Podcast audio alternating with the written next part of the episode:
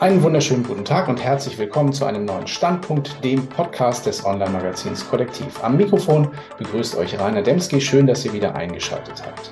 Ja, viele Dinge im Leben geschehen ja weitgehend oder vielleicht auch komplett unbewusst oder reaktiv. Wenn wir Menschen begegnen, wenn wir mit ihnen interagieren, dann sind alle unsere Sinne im Einsatz. Der Austausch mit anderen geschieht dabei zu weiten Teilen auch nonverbal, also durch Gestik, durch Mimik, Blicke oder auch die Körperhaltung. Grund genug, diesen heutigen Podcast diesem großen Thema der nonverbalen Kommunikation sozusagen zu widmen. Und dazu begrüße ich ganz herzlich Herrn Professor Dr. Uwe Canning. Er ist Professor für Wirtschaftspsychologie an der Hochschule Osnabrück. Herzlich willkommen bei uns. Ja, danke schön für die Einladung. Was genau ist eigentlich aus dem wissenschaftlichen Kontext betrachtet Körpersprache? Also man kann sagen, immer dann, wenn ich mit einem Menschen kommuniziere, also ein Gespräch führe, mich unterhalte mit anderen Menschen oder vor anderen Menschen spreche, sende ich Informationen aus. Das sind zunächst einmal verbale Informationen, damit ist das gemeint, was ich sage, was ich spreche. Und darüber hinaus gibt es eben die körpersprachlichen Informationen. Da geht es im engeren Sinne um Gestik und Mimik, also das, was ich mit den Händen mache, das, was in meinem Gesicht passiert, aber auch die Bewegung im Raum wie setze ich mich hin oder laufe ich von rechts nach links während meines Vortrags. Und wenn man es noch weiter definiert, dann würde auch das Aussehen dazu gehören. Also welche Gesichtszüge hat jemand generell oder ist jemand groß und kräftig? Wie kleidet sich jemand? Auch das kann man im weiteren Sinne auch noch dazu zählen. Mhm. Das heißt, die einen Dinge kann man beeinflussen, die anderen, wie groß und wie, wie, wie dick oder wie auch immer man ist, kann man nicht beeinflussen oder vielleicht teilweise doch, aber nicht ganz genau. Genau so ist es, ja. Ähm, wir sind ja hier ein Podcast, der sich auch sehr intensiv an Menschen richtet, die im Berufsleben Tipps und, äh, und Praxisanleitungen mhm. haben möchten. Welche Bedeutung hat Körpersprache speziell im Berufsleben und am Arbeitsplatz? Im Grunde ist das nicht viel anders als auch sonst im Leben. Körpersprache wirkt einfach auf die Menschen, mit denen wir zu tun haben. Das trennen wir im Alltag auch gar nicht. Wenn ich mit einem Menschen rede, jetzt beispielsweise im beruflichen Kontext, ich bin Kunde von jemandem, der möchte mir irgendein Produkt verkaufen oder jemand ist mein Vorgesetzter und bittet mich, eine bestimmte Aufgabe zu erledigen, dann habe ich ja immer die Gesamtinformation. Das, was jemand sagt, die Art und Weise, wie er es sagt und das, was ich eben auch noch sehen kann. Das heißt, so wie das im Privatleben ist, so ist es auch im Berufsleben. Ich nutze als Kunde oder als Mitarbeiter oder als Führungskraft diese Informationen, um mir einen Eindruck von dem anderen Menschen zu vermitteln. Und nehmen wir jetzt dieses Beispiel, mir möchte jemand was verkaufen, dann ist ja die Frage, ob ich das kaufe, das Produkt oder nicht, zum Beispiel auch abhängig davon, ob ich diesem Menschen vertraue, ob ich den Eindruck habe, der zieht mich jetzt hier gerade über den Tisch oder der ist ehrlich zu mir. Und dieser Eindruck wird auch ein Stück weit erzeugt über Körpersprache. Mhm. Nun kann man dabei natürlich auch, wir hatten im Vorgespräch ja auch dazu äh, schon, schon einiges ausgetauscht. Sie sagten, dass dazu noch nicht so wahnsinnig viel Forschung darüber existiert oder dass vielleicht auch nicht unbedingt generalisierbar ist. Das heißt, man kann ja auch falsch liegen mit seiner Interpretation. Wie nützlich kann denn Körpersprache im Vergleich zur verbalen Kommunikation, gerade bei dieser Einschätzung, wie Sie es eben geschildert haben, von Persönlichkeiten gegenüber am Arbeitsplatz sein? Und wie kann ich vielleicht auch vermeiden, dass ich falsch liege bei einer Interpretation? Das ist ein sehr schwieriges Thema. Also, wenn Sie in die Ratgeberliteratur schauen, dann wird oft der Eindruck erzeugt, als gäbe es sehr klare, eindeutige Interpretationsmuster. Ich schaue mir an, ob ein Bewerber im Einstellungsinterview nach links schaut und dann weiß ich, der lügt. Das ist natürlich kompletter Unfug. Hat hat man tatsächlich auch untersucht und es stimmt nicht. Ja. Oder sie kennen dieses Beine übereinander schlagen, Arme vor dem Oberkörper verschränken und ähnliches. Auch da würde man aus der Forschung abwinken und sagen, das stimmt nicht. Es gibt aber auch äh, Studien, die beispielsweise untersuchen, gibt es systematische Zusammenhänge zwischen Körpersprache und Persönlichkeit. Dann findet man durchaus, das Fünkchen Wahrheit ist dran. Wichtig ist aber, äh, dass man nicht nur danach fragt, gibt es so einen signifikanten Effekt, sondern man muss auch schauen, wie groß ist der Effekt.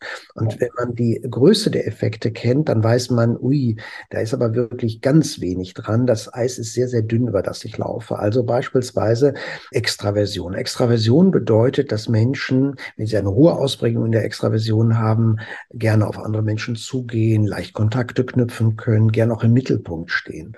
Und da gibt es beispielsweise Studien, die zeigen, ja, ein Stück weit korreliert jetzt diese Extraversion auch mit der Körpersprache, aber die Zusammenhänge sind sehr, sehr gering. Beispielsweise sieht man, dass Menschen, die sehr extravertiert sind, auch eine lebendigere Gestik haben. Oder das sind Menschen, die oft äh, fröhlichere Gesichter haben, beispielsweise. Die Zusammenhänge liegen dann aber so bei zwei, drei Prozent. Da kann man sich schon fragen, kann ich das im Alltag überhaupt noch so genau wahrnehmen? Im Laborexperiment natürlich, da kann ich sowas so genau messen. Das heißt, die Forschung würde sagen, ich kann ein Stück weit von der Körpersprache auf Persönlichkeit schließen. Das hängt vom jeweiligen Merkmal ab. Bei der Intelligenz beispielsweise finden Sie überhaupt keine Zusammenhänge zur Körpersprache. Ähm, und bei den anderen Merkmalen sind die immer sehr gering. Das heißt, die Empfehlung aus der Forschung wäre, das nicht zu machen, also zum Beispiel im Einstellungsinterview. Wir machen das aber. Es gibt auch Forschung, die genau das andere untersucht. Wie wirkt Körpersprache auf Menschen und inwieweit äh, ziehen Menschen Körpersprache heran, um sich einen Eindruck von einem anderen Menschen im Hinblick auf seine Persönlichkeit zu bilden. Und da sind die Zahlen ganz anders. Da haben sie dann Zusammenhänge von 20, 30 Prozent. Also, dass man beispielsweise glaubt auch, dass Menschen, die gut aussehen, intelligenter sind. Das ist so ein Effekt, der über 25 Prozent liegt. Und die Forschung würde sagen, die Realität liegt bei null. Das heißt, wir im Alltag unreflektiert, so wie wir halt im Alltag andere Menschen wahrnehmen, nutzen wir sehr stark die Körpersprache, um Persönlichkeit zu deuten. Und die Forschung würde sagen, da liegst du in der Regel wahrscheinlich falsch. Also Sie würden sagen, dann kann man sich sozusagen fast gar nicht darauf verlassen, ähm, wenn man wenn man die wahren Emotionen oder Absichten eines Kollegen oder einer Kollegin oder eines Gegenübers erkennen erkennen möchte. Also spielt ja, gar keine Rolle. Es ist zumindest sehr schwierig. Es gibt Studien speziell auch zu der Frage, kann ich erkennen, ob jemand Emotionen unterdrückt? Also stellen Sie sich jetzt im beruflichen Leben vor, dem Kollegen passiert irgendwas und Sie erleben Schadenfreude. Ne? Dann würden Sie normalerweise ein freudiges Gesicht haben, aber Sie wissen, das ist nicht sozial erwünscht, das darf ich jetzt nicht zeigen. Also unterdrücken Sie das. Da gibt es in dem Zusammenhang die sogenannten Micro-Expressions, nennt man das auch. Das sind Emotionen, die nur ganz kurz im Gesicht sich zeigen, nur für eine halbe Sekunde Sekunde, maximal eine halbe Sekunde und dann verschwinden. Wenn man darauf trainiert ist, solche Micro-Expressions zu beobachten, das ist gar nicht so leicht, dann kann man auch mit höherer Wahrscheinlichkeit erkennen, dass jemand eben gerade versucht, eine Rolle zu spielen und nicht ehrlich ist. Auch hier muss man aber sagen, die Effekte sind viel kleiner als das, was die Ratgeberliteratur uns erzählt. Wir wissen, dass auch Leute ohne irgendein Training bis zu einem gewissen Grade das erkennen, wenn jemand lügt. Insbesondere, wenn sie die Person gut kennen, ne, weil sie ja wissen, wie die sich normalerweise verhält. Und das Training bringt dann nochmal so ein klein bisschen was. Man sieht aber auch, dass diese Kompetenz, die man in einem solchen Beobachtungstraining lernt, schon nach wenigen Wochen wieder auf Null sinkt. Also, wenn da jetzt also ein Coach kommt und sich hat vor fünf Jahren mal so eine Ausbildung gemacht und ich weiß, wer lügt, dann kann man in der Regel davon ausgehen, dass das so nicht stimmt, ne? dass das Marketing ist. Aber das ist genau die Schwierigkeit. So ein Fünkchen Wahrheit ist immer dran. Ne? Also findet in der Mimik Hinweise darauf, dass Menschen nicht ganz die Wahrheit sagen, dass sie Emotionen unterdrücken. Ich würde eigentlich immer so vorgehen, dass ich meine Wahrnehmung nicht als Wahrheit nehme, sondern als Hypothese nehme. Dass ich also sage, ich habe den Eindruck, ich werde gerade angelogen. Das ist was mhm. vollkommen anderes, als zu sagen, der lügt mich gerade an dass ich also sage, ich habe den Eindruck, ich werde gerade angelogen und jetzt muss ich eigentlich schauen, gibt es eigentlich weitere Indikatoren dafür, dass die Person mich anlügt. Ne? Also das ist dann mitunter schwierig, dass man also eine Frage vielleicht stellt jetzt dem Verkäufer, ne, eine Frage stellt, wo man eigentlich die Antwort weiß und sagt, erzählt er mir jetzt gerade nicht, dass das eine schlechte Investition ist. Und dann weiß ich, der wird mich an, der will mir einfach was verkaufen. Also wichtig ist, eine kritische Grundhaltung zur eigenen Wahrnehmung zu haben, die Ratgeberliteratur nicht für bare Münze nehmen und das, was man erlebt, als Hypothese zu betrachten. Mhm. Sehr spannend. Also auf der einen Seite natürlich die eigene Wahrnehmung entsteht immer zwischen den eigenen beiden Ohren sozusagen. Ja. Hinter die Stirn kann man den Leuten nicht gucken. Trotzdem ist es verführerisch, äh, sowas vielleicht äh, zu können. Jetzt hatten wir die eine Seite desjenigen, der die, der, der die Körpersprache sozusagen wahrnimmt. Wechseln wir mal auf die Gegenüberseite. Ja. Inwieweit kann man denn Körpersprache, auch wenn man das möchte, selbst bewusst und proaktiv nutzen, um besser mit Kollegen, Kunden oder Geschäftspartnern zusammenzuarbeiten? Äh, Gibt es da äh, Tipps oder Ideen dazu? Da kann man schon was sagen. Im Grunde macht man sich ja den Fehler der Gegenseite auch ein Stück weit zunutze. Weil man weiß, die interpretieren die Körpersprache, kann man sagen, ich muss mich in einer bestimmten Art und Weise auch verhalten, auftreten, um einen bestimmten Eindruck zu erzeugen. Und ein bisschen was kann man da machen. Das lernt man ja in einem Rhetoriktraining beispielsweise oder in einem Gesprächsführungsseminar, wo es darum geht, wie führe ich jetzt ein schwieriges Gespräch mit einer Mitarbeiterin. Da geht es darum, auch durch die Körpersprache eine bestimmte Wirkung zu erzielen Zielen, also beispielsweise Sicherheit und Kompetenz auszustrahlen, dadurch, dass ich die, den Leuten ins Gesicht schaue, dass ich in eine Runde von Menschen, die äh, mir zuhören, alle mal anschaue, beispielsweise, dass ich nicht zappelig irgendwas mit den Fingern mache und dadurch mhm. Souveränität ausstrahle.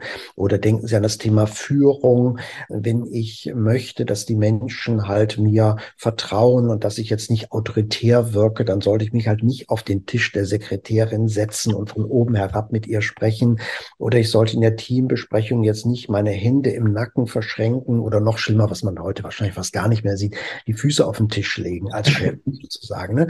Sowas kann man natürlich alles machen oder mich vor jemandem aufbauen und die Hände in die Hüften stemmen. Ne? Das sind ja alles solche Dinge, die wir relativ klar interpretieren im Sinne von Autorität, Macht oder typischerweise auch etwas, was ähm, Hierarchie ausdrückt, ist, dass ich jemanden anfasse. So, wenn sozusagen Ihr Chef zu Ihnen kommt und redet mit Ihnen und fasst ihn am Ende noch so auf die Schulter, dann ist das etwas, was wir aus unserer Sozialisation erkennen. Hierarchisch höhere Menschen fassen hierarchisch niedrige Menschen an. Wenn Sie jetzt aber der Bundeskanzlerin oder dem Bundeskanzler begegnen und ihm einfach mal so die Hand auf die Schulter legen, dann würde man den Eindruck haben, das ist übergriffig. Und kann ich natürlich entsprechend mich darauf einstellen und sagen, wie möchte ich rüberkommen? Will ich jetzt hier, vielleicht gibt es ja auch mal so eine Situation, hier will dominant wirken oder äh, wie möchte ich wirken, um möglichst die Leute nicht gegen mich aufzubringen. Da kann man sicherlich was machen. Das heißt ja nicht, dass man dadurch zu einem anderen Menschen wird. Das ist genau dieser Unterschied zwischen auf der einen Seite deute ich Körpersprache, die ich sehe, und auf der anderen Seite ist die Frage, was sagt sie wirklich über den Menschen? Hier sind wir jetzt in dem Bereich, ich verändere nicht den Menschen dadurch, sondern nur seine Wirkung.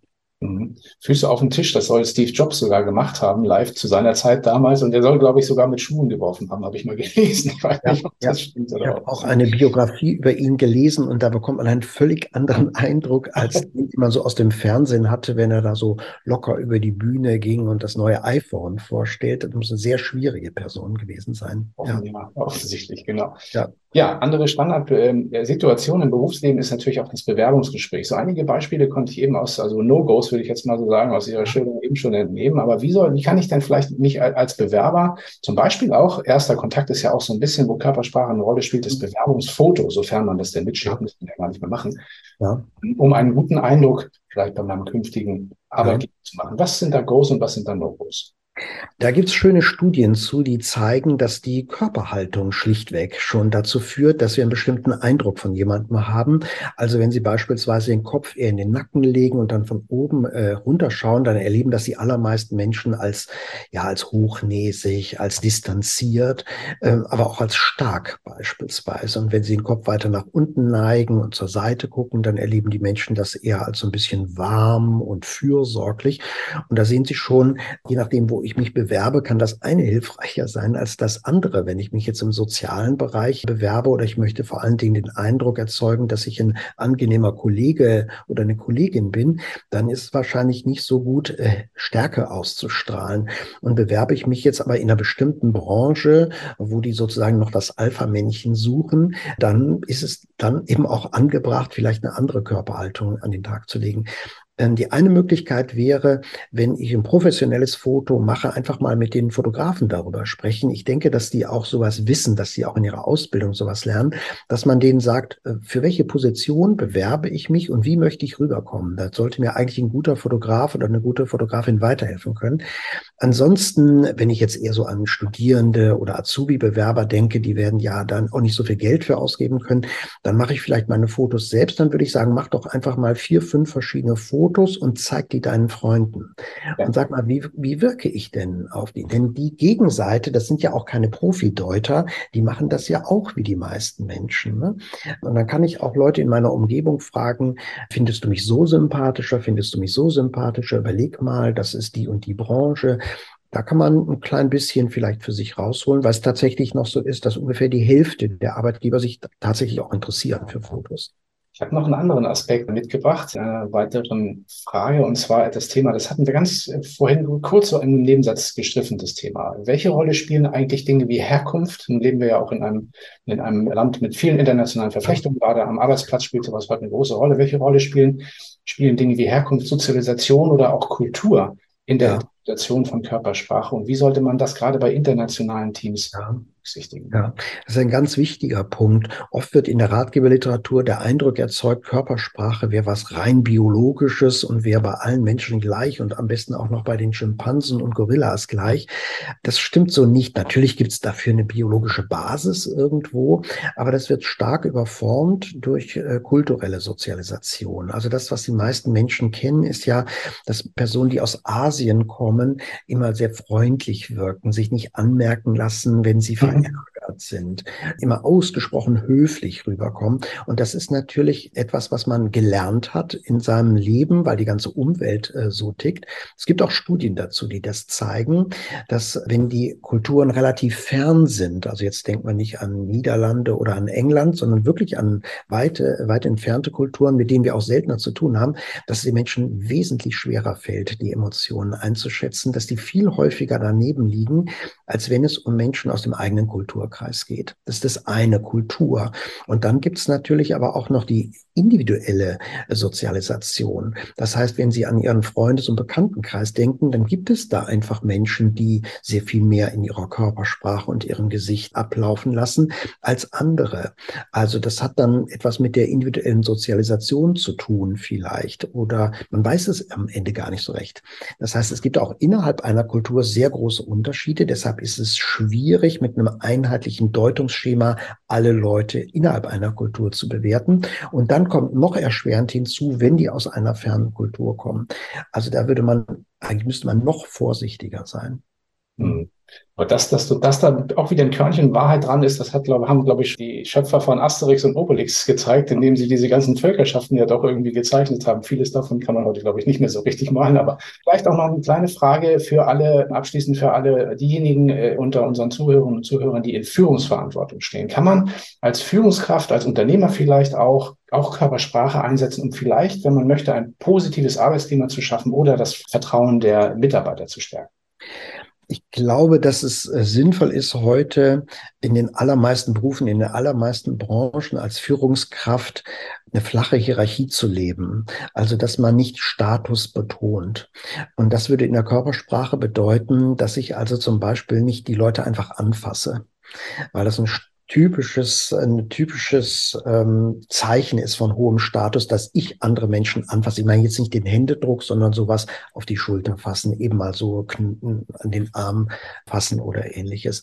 Oder dass ich eben in Besprechungen mich nicht automatisch an das Kopfende setze, sondern ja. irgendwo anders hinsetze. Das sind so Symbole, die von vielen Leuten aber wahrgenommen werden und die äh, insgesamt dazu beitragen können, dass ich zum Beispiel teamorientiert fokussierter wirke.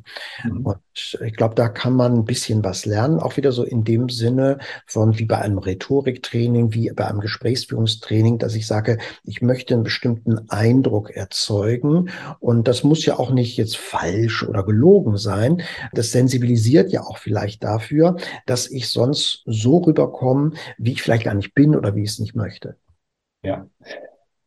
Vielen lieben Dank für diese tollen Praxistipps, würde ich jetzt mal so sagen. Und können unsere Zuhörerinnen und Zuhörer das ja jetzt hier nicht, nicht sehen. Ne? Sie konnten auch nicht allzu viel vormachen hier auf der Tonspur. Deswegen werden wir natürlich, es gibt eine tolle Videoreihe, die Sie auch im Internet veröffentlicht haben, wo man auch so ein bisschen was sehen kann zu diesem Thema. Da würden wir den ja. uns stellen. Vielen lieben Dank, dass Sie heute bei uns waren. War ein sehr schönes Gespräch. Danke sehr. Gerne. Ich fand es auch angenehm. Danke.